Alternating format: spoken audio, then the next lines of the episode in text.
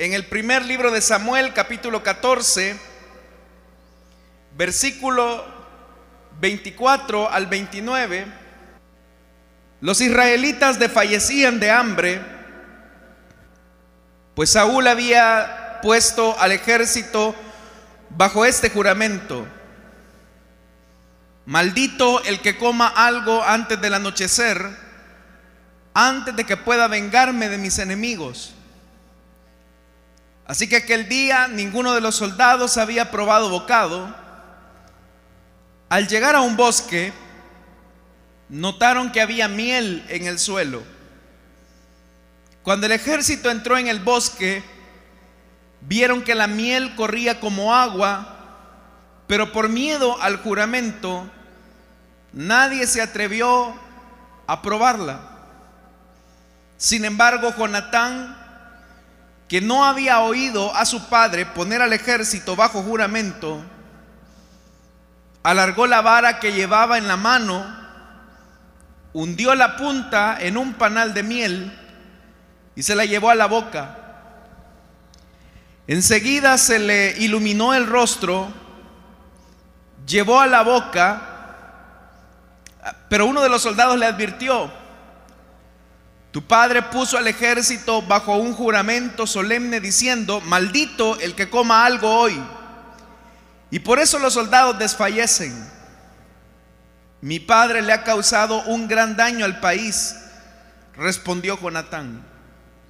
Miren cómo me volvió el color al rostro cuando probé un poco de esta miel. Amén. Hasta ahí dejamos la lectura, hermanos. Tengan la amabilidad de sentarse, por favor. Hermanos, hemos leído esta tarde un pasaje de la Biblia donde Saúl se encuentra frente a una batalla contra sus enemigos. Y poco a poco aquel rey ungido de Israel, lleno del Espíritu Santo, ha ido en una estrepitosa declinación y su liderazgo se va debilitando poco a poco. Cuando una persona pierde completamente el respaldo de Dios, su aprobación, los fracasos y los tropiezos se vuelven a ser más repetitivos de los que normalmente una persona tiene en la vida. Porque así como es evidente la victoria de una persona que tiene el respaldo de Dios, y todas esas victorias hablan del acompañamiento que Dios está dando. Así también de evidente es cuando una persona poco a poco va perdiendo ese respaldo de Dios y los fracasos se van haciendo más evidentes. Es ahí, hermanos, donde es importante hacer una pausa en el camino y notar cuáles son aquellos elementos que están conduciendo a la vida del hombre hacia esos fracasos continuos y repetidos. Si bien es cierto, hermanos, todos en la vida cometemos errores, nos equivocamos, fracasamos, es verdad también que esos fracasos y esos errores que cometemos son el resultado de nuestras decisiones alejadas de la voluntad de Dios. Cuando en la vida nos va bien, decidimos correctamente y tenemos algún tipo de éxito, eso es simplemente el resultado de haber seguido la dirección de Dios y haber obedecido. De tal forma que no hay mérito en nosotros que podamos atribuirnos, porque es Dios el que ha conducido nuestra vida hacia un logro determinado. En el caso de Saúl, él ya viene de un fracaso moral. En el capítulo anterior se nos ha descrito que él, al sentir la presión de la gente sobre él, él toma la decisión arrebatada, necia, de sacrificar holocaustos para que el pueblo notara que algo estaba haciendo el rey. Pero al hacer eso, él lo único que está logrando es desobedecer a Dios. Porque quiere ganarse la popularidad de la gente en detrimento de la obediencia perfecta que él debería de haber mostrado a las instrucciones que Dios le había encomendado. Llega Samuel, lo sorprende y le dice, ¿qué es lo que has hecho? Y en una actitud de mucha soberbia, él le dice, es que tú te tardaste. Y Samuel no era que se había tardado. La Biblia a mí me establece que el acuerdo era esperar siete días. Nada más. Si la gente se iba, eso era cosa muy de ellos. Pero él como rey debía de dar el ejemplo de ser fiel a las instrucciones que Dios le había entregado. Y Samuel interpela al rey y le dice, tú has actuado como un necio, te has apresurado. Por eso es que ahora el Señor está indignado y molesto contra ti, porque no has tenido la capacidad de seguir los lineamientos de Dios. Y la Biblia dice que Saúl no dice nada. Ese silencio que la Biblia muestra en ese capítulo habla del desprecio que Saúl hace a la palabra de Samuel. En otras ocasiones, hermanos, cuando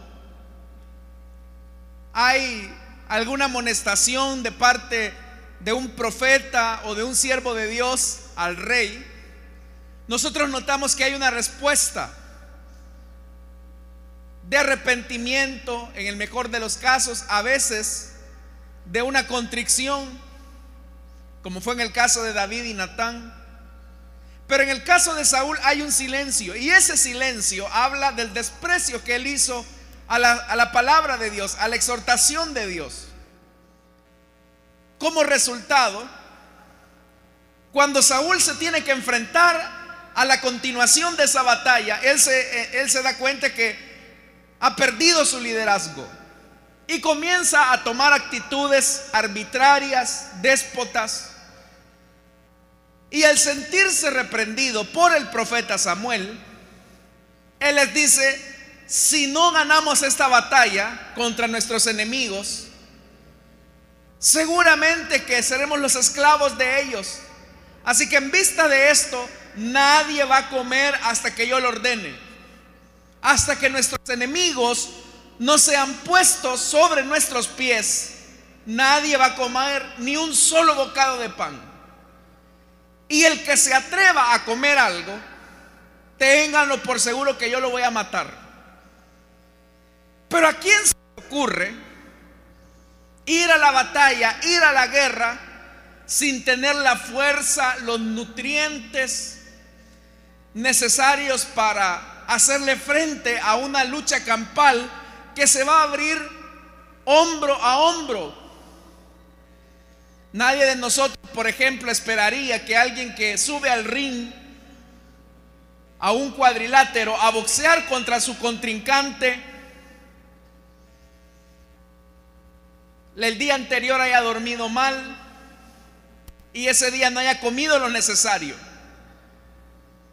De igual manera, hermanos, la decisión que Saúl está tomando es una decisión equivocada. Porque está llevando y está conduciendo a toda la nación, a todo el ejército, a un fracaso. Porque les está diciendo, nadie va a comer. Y si no comen, ellos no iban a tener la fuerza necesaria para enfrentarse a los filisteos. Pero eso ya habla de la obstinación de Saúl, eso ya habla de su deterioro como líder, de su apartamiento o de su alejamiento más bien de Dios.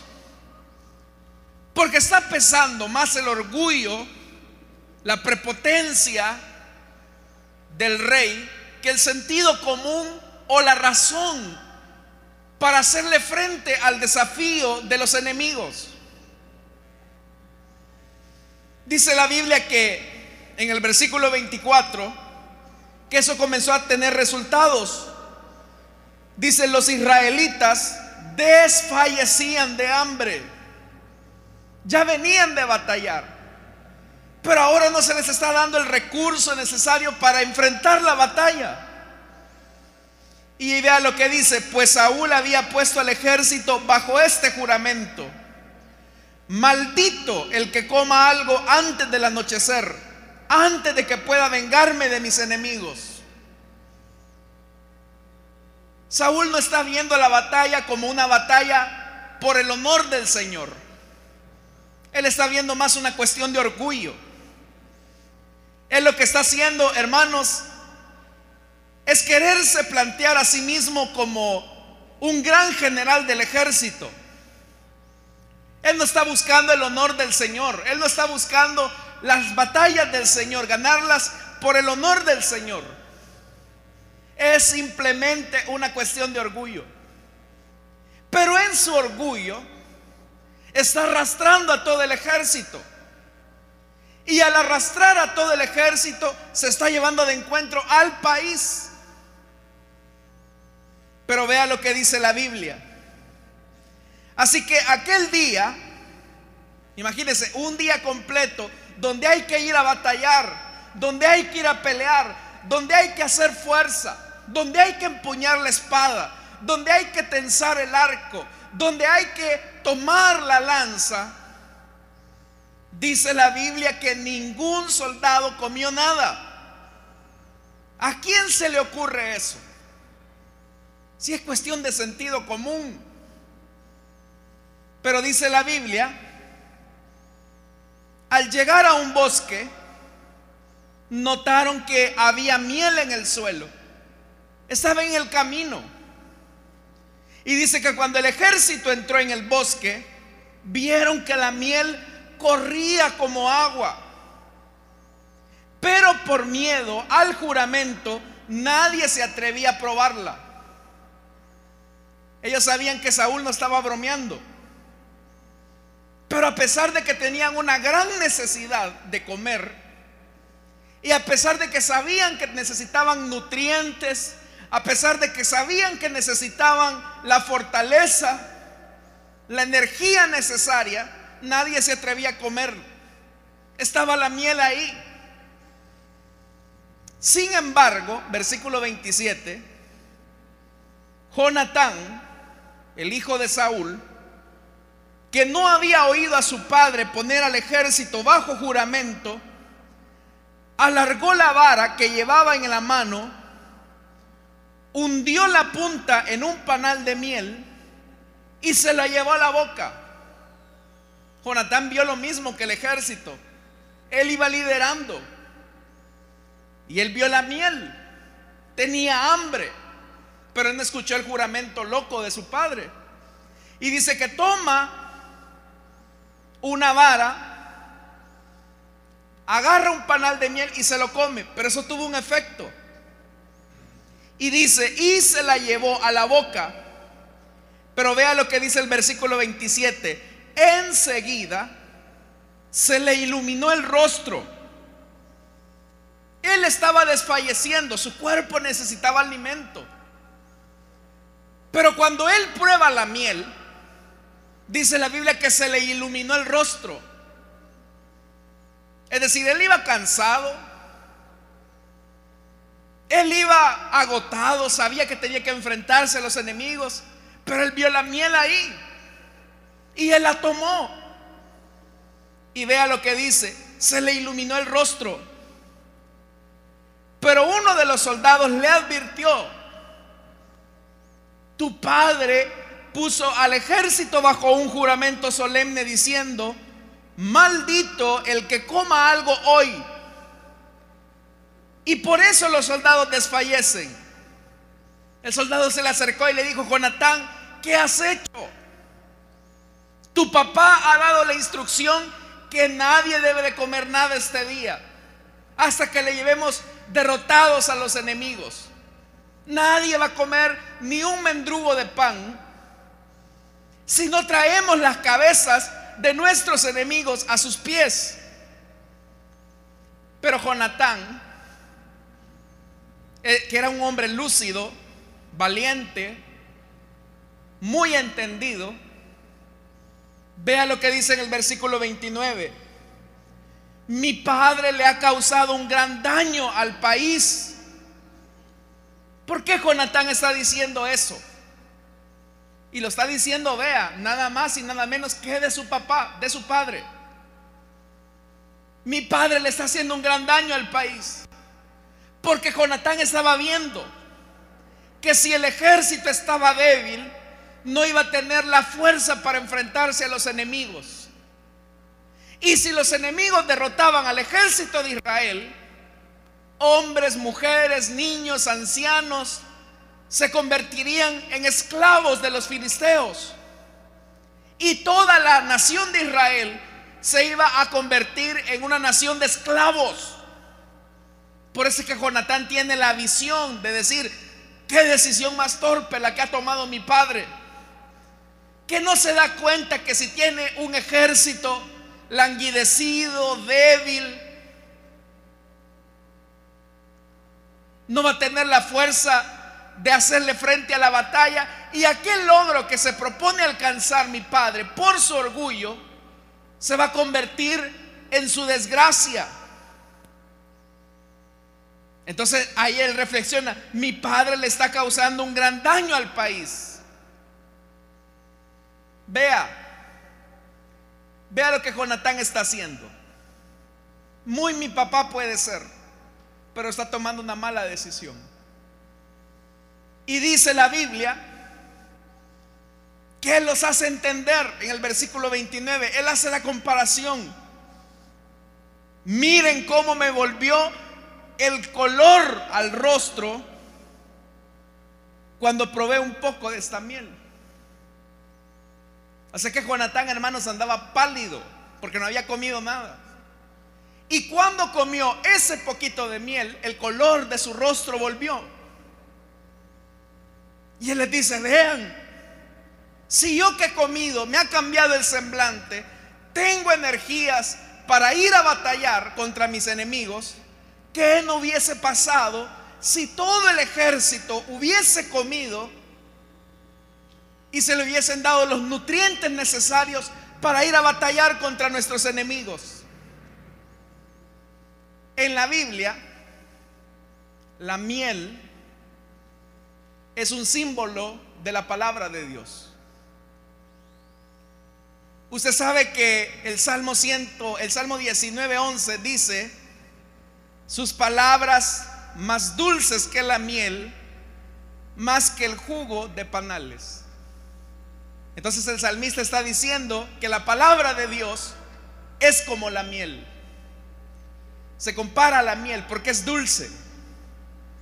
También el Proverbio capítulo 16, versículo 24 dice, palabras suaves, panal de miel, dulce al alma, saludable al cuerpo. Entonces se compara la palabra con la miel. También, hermanos, cuando Dios le encomienda a Ezequiel la tarea de predicar, y le hace su llamamiento, el Señor le dice a Ezequiel, hijo de hombre, come lo que se te ofrece. ¿Y qué era lo que se le había ofrecido? Come este rollo y ve luego a hablar a la casa de Israel. Y dice la Biblia, yo abrí mi boca y él me hizo comer el rollo y me dijo, hijo de hombre, aliméntate y sáciate de este rollo que te doy y dice Ezequiel, lo comí y fue en mi boca dulce como la miel. Más adelante, hermanos y hermanas, en el libro de Apocalipsis también se hace la misma descripción similar a la que se le hizo a Ezequiel. Lo único que es con Juan. La tierra de Israel es una comparación donde se dice que era tierra de leche y miel. Pero vuelve a aparecer el tema de la miel. La Biblia dice que cuando Sansón tuvo una victoria, dice que él comió miel. Juan el Bautista empleaba en su dieta la miel también. También, hermanos y hermanas, la miel en la época bíblica se utilizaba con diferentes usos. Hablaba de abundancia, hablaba de salud, hablaba de bendición, hablaba de presencia de Dios. Como ya lo dije, hablaba de palabra de vida. Se utilizaba para embellecer, era un artículo de belleza que utilizaban las mujeres. Es decir, la miel tenía esas funciones, esas propiedades en la Biblia. Pero ya le dije, el uso era el tema de la palabra. Entonces aquí viene un elemento importante. Cuando nosotros vamos a batallar en el mundo, cuando llega el momento de tomar decisiones en la vida, nosotros no podemos ir débiles. Nosotros no podemos ir, hermanos y hermanas, al azar. No podemos ir por un golpe de suerte. Necesitamos fortalecidos por la palabra. La palabra de Dios es nuestra miel. Y esa palabra es la que nos va a dar el color, el brillo, la fuerza, para que aprendamos a tomar decisiones sabias en la vida. Pero ¿qué es lo que ocurre normalmente con las personas? Y paradójicamente, ¿qué es lo que ocurre con las iglesias? Tristemente, las personas desprecian la palabra. Porque al igual que Saúl, hay toda una iniciativa hoy en el mundo de despreciar la Biblia, de despreciar la palabra. Usted sabe que en Estados Unidos es delito federal que un maestro coloque una Biblia en su escritorio. Pero ese maestro puede colocar el Corán, por ejemplo, y nadie le dice nada. Pero si ese maestro pone una Biblia en su escritorio, puede significar su despido. Porque se desprecia la Biblia, se desprecia la palabra. Se hace, hermanos, todo lo posible porque la Biblia pase un papel secundario. Se desprecia. Y no es solamente un desprecio, hermanos, por por persecución. La misma iglesia desprecia la Biblia. Si usted se fija, para que las personas vengan a una iglesia o vayan a una iglesia, si el pastor no está bien ubicado, va a tratar la manera de crear un montón de actividades para que la gente llegue. Y va a tratar la manera de invitar grupos y grupos y grupos, predicadores y predicadores, o hacer actividades o rifas. Mira hermano, que ya viene el mes de febrero, el mes de los enamorados. Vamos a rifar una cama para los matrimonios. Que ya viene el mes de mayo, vamos a celebrarle el Día de las Madres a las madrecitas. Y si viene junio, vamos a celebrarle el Día de los Padres a todos los papás. Y si viene es octubre, el Día del Niño, y si es diciembre, Navidad, vamos a dar regalos. Todo el énfasis de la iglesia, de estas iglesias, es alrededor de las actividades. ¿Qué vamos a inventar? ¿Qué vamos a hacer? Para que la gente venga. Y si decimos, mire, vamos a tener, le vamos a regalar una canasta a todos los que vengan, la gente va a venir. ¿Pero por qué va a venir? ¿Va a venir por la palabra? ¿Va a venir por la adoración a Dios o va a venir por lo que se le va a dar? ¿Usted qué cree? Va a venir por lo último. El mismo Señor Jesús experimentó eso. Él les dijo que Él era el pan de vida que descendió del cielo. Usted sabe que Jesús es el pan de vida que descendió del cielo, hermano. Y Jesús dijo que el que comía de ese pan ya no volvería a tener hambre. Pero ¿qué andaba buscando la gente? Andaba buscando el pan, el pan material. Y él mismo se los tiene que echar en cara y decirles, ustedes me siguen porque les di de comer. Ustedes me siguen porque los alimenté bastante bien. No me siguen porque vayan detrás de mi persona. Pero ahí viene el punto, que si la iglesia no se fortalece de la palabra, no se fortalece de la miel de la palabra de Dios, va a ser una iglesia débil frente a sus enemigos. Cuando le toque que ir a batallar en las diferentes situaciones de la vida, siempre va a languidecer, siempre va a estar débil, flaquita, flaquito. Y por eso es que encuentra uno un montón de evangélicos que andan preguntando tonteras. Hermano, ¿y será bueno o será malo esto? Hermano, ¿y será bueno que yo haga aquello o lo otro? Y no pongo ejemplos para no dañar susceptibilidades. Pero la gente anda preguntando tonteras. Cosas que la Biblia enseña. Pero ¿por qué andan preguntando? Porque están débiles. Porque hay un desprecio a la palabra. Así como Saúl no le proveyó de alimento a su ejército para batallar por locura de él. Así hoy en día, hermanos, lamentablemente, muchas iglesias han dejado la centralidad de la Biblia, de la palabra Yo les pregunto a ustedes, hermanos, y respóndanme con mucha sinceridad, ¿cuánto tiempo nos toma revisar nuestros teléfonos al día? Póngase a pensar por un momento, ¿cuánto tiempo usted invierte para revisar su WhatsApp, su Facebook, su Instagram, su Telegram? ¿Cuánto tiempo dedica usted a su teléfono? Y piense por un momento cuánto tiempo usted dedica a la lectura de la Biblia.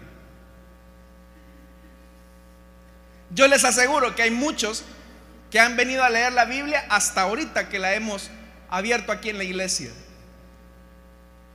Hoy con el recurso de la tecnología, hermano, nosotros deberíamos de aprovechar esto de una mejor manera. Hay algunos que de adorno tienen la Biblia en el teléfono, nunca la han leído.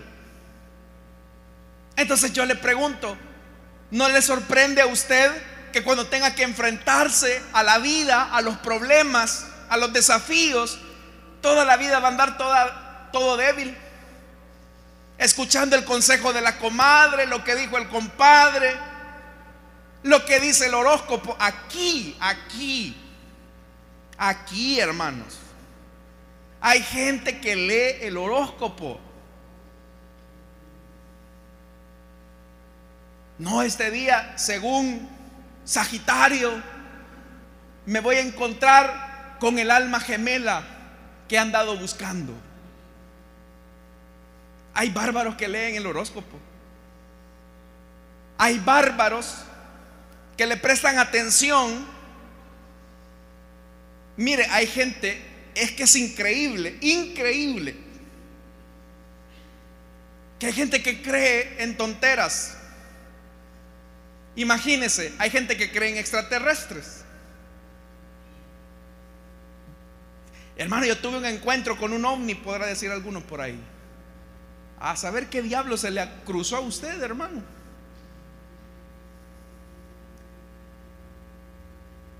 Pero hay gente que cree eso.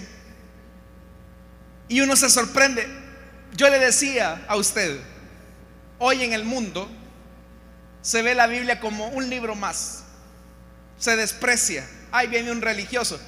Pero yo no sé si usted se ha fijado, hermanos, pero en televisión hay programas completos, hay canales completos en televisión donde la gente cree que existen extraterrestres.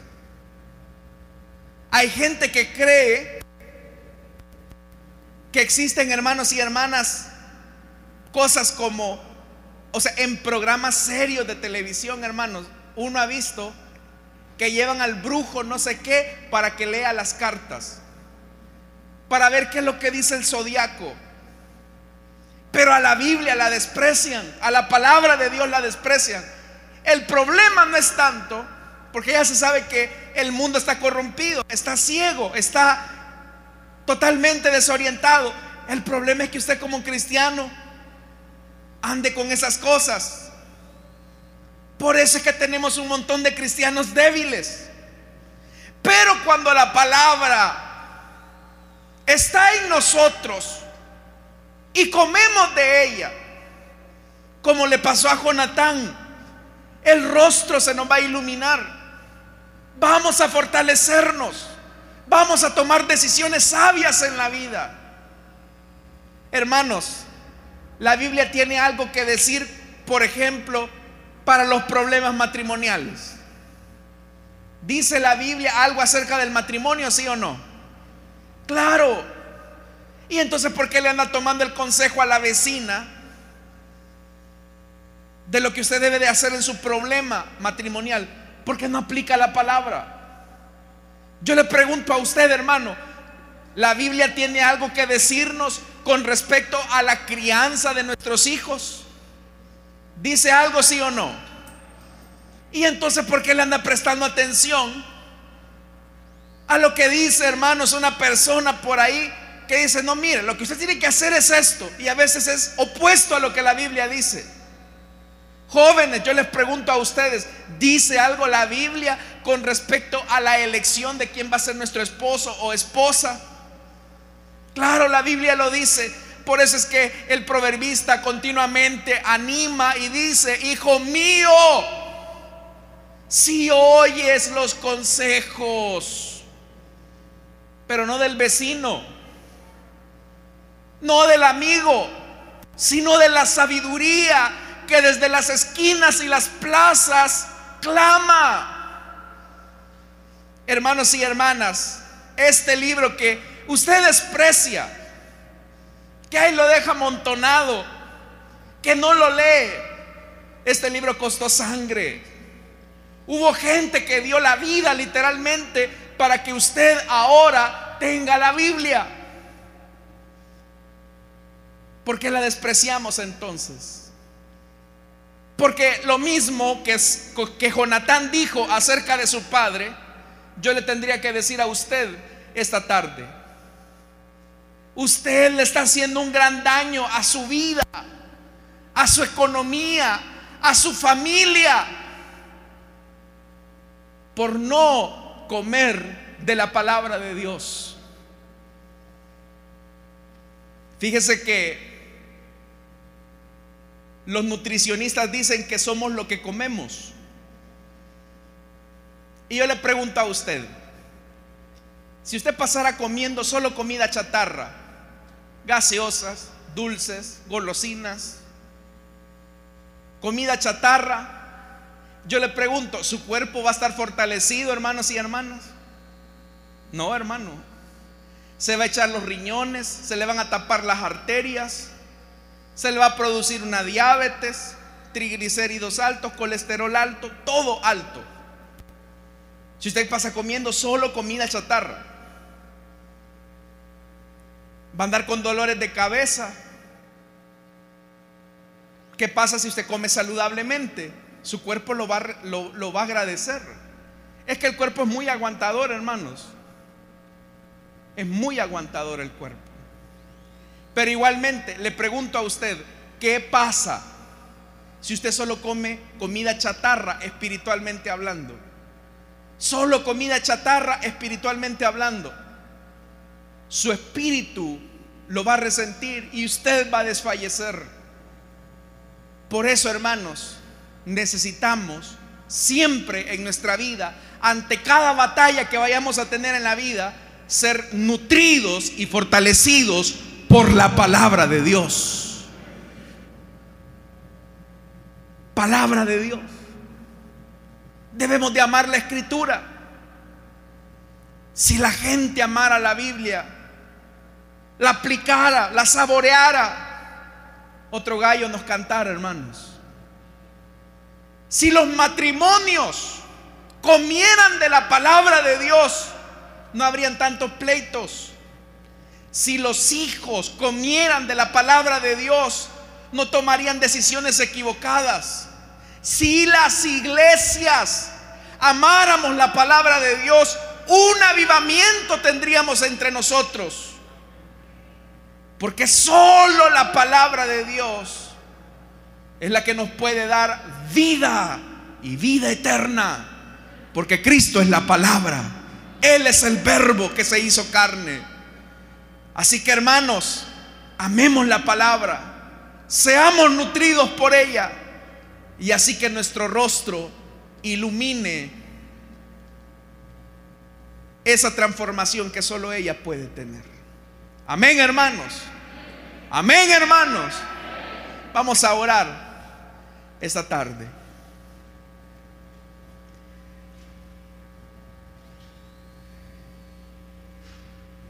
Que Dios nos ayude, hermanos, a amar la Biblia, a amar la palabra, pero no solamente a amarla, sino que nos ayude a valorarla y a aplicarla. Muchos de nosotros vamos batallando en la vida, vamos desfalleciendo, porque no aplicamos la palabra, hermanos. Esta tarde yo quiero hacer una invitación para las personas que desean entregarle su vida a Cristo o que desean reconciliarse, que a lo mejor se han alejado y no han vivido la palabra en ustedes. Les invito para que en el lugar donde están se puedan poner de pie.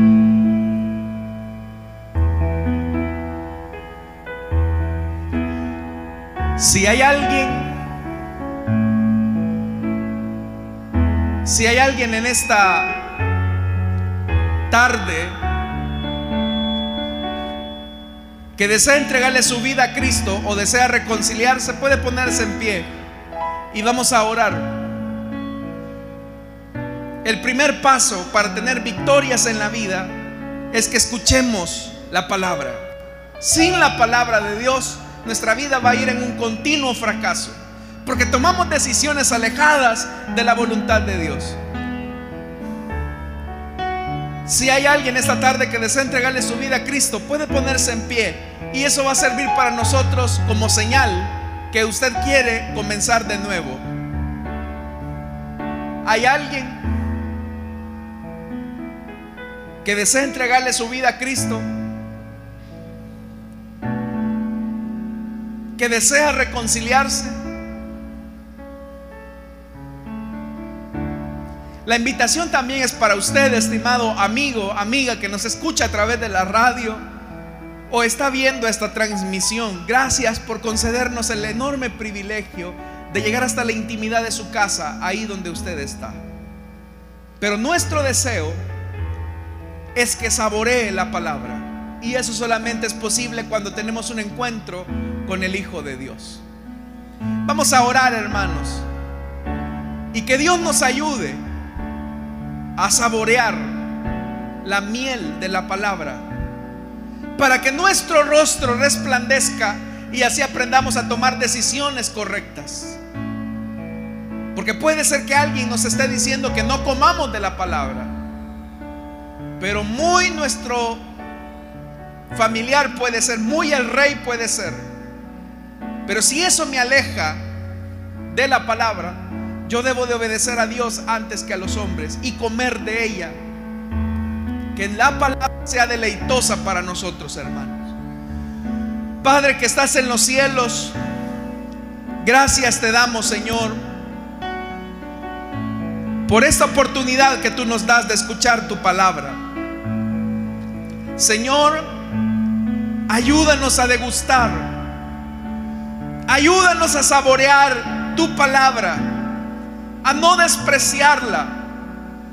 Sino, Señor, de manera humilde, ayúdanos a saborearla, disfrutarla y nutrirnos de ella. Ayúdanos a amarla. Que ella sea fuente de vida para nosotros te pedimos por aquellas personas que a través de la radio a través del internet están rindiendo su vida a ti. Que a partir de este momento, Señor, ellos puedan amar tu palabra. Porque esa palabra es la única que nos puede fortalecer frente a las batallas de la vida. Te lo pedimos, Señor, y te lo suplicamos en el nombre de Jesús. Amén y amén. Amén, hermano. Le damos el mejor aplauso.